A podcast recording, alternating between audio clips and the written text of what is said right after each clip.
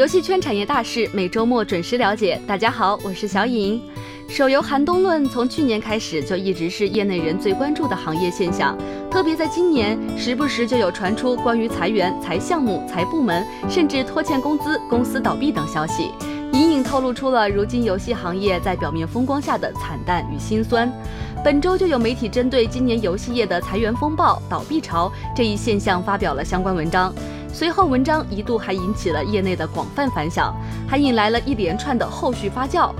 在这篇文章中，引用了一些离职员工和猎头对一些业内公司的描述。文中通过数据等实例现象，再一次揭露了隐藏于深处的行业状态。其中阐述了许多一时显赫的游戏公司，如今都遭遇到了或大或小的困境。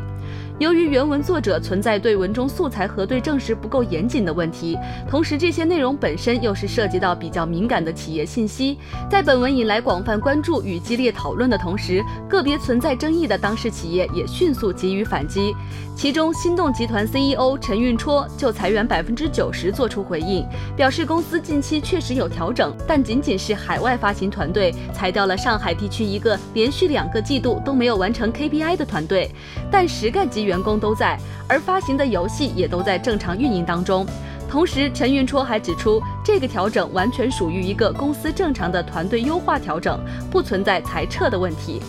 当晚，该媒体也对此做出了说明，除了心动集团外，还对小梦游戏、掌域科技做出了补充回应，纠正了此前已经倒闭的说法。不过，目前这两家公司确实是存在资金上的困难。不管怎样，资本热度的退却、行业的洗牌加速等等，都在暗示着整个手游市场已经在悄然降温了。而这一切或许将只是开始。相信市场正在生死边缘垂死挣扎的企业不在少数。如果没有认清局势、回归本质，那么他们的离去将是迟早的事。一直以来，国内手游市场都充斥着刷榜流水、套皮换皮游戏等等不良现象，而面对这样的畸形发展，终究是要付出代价的。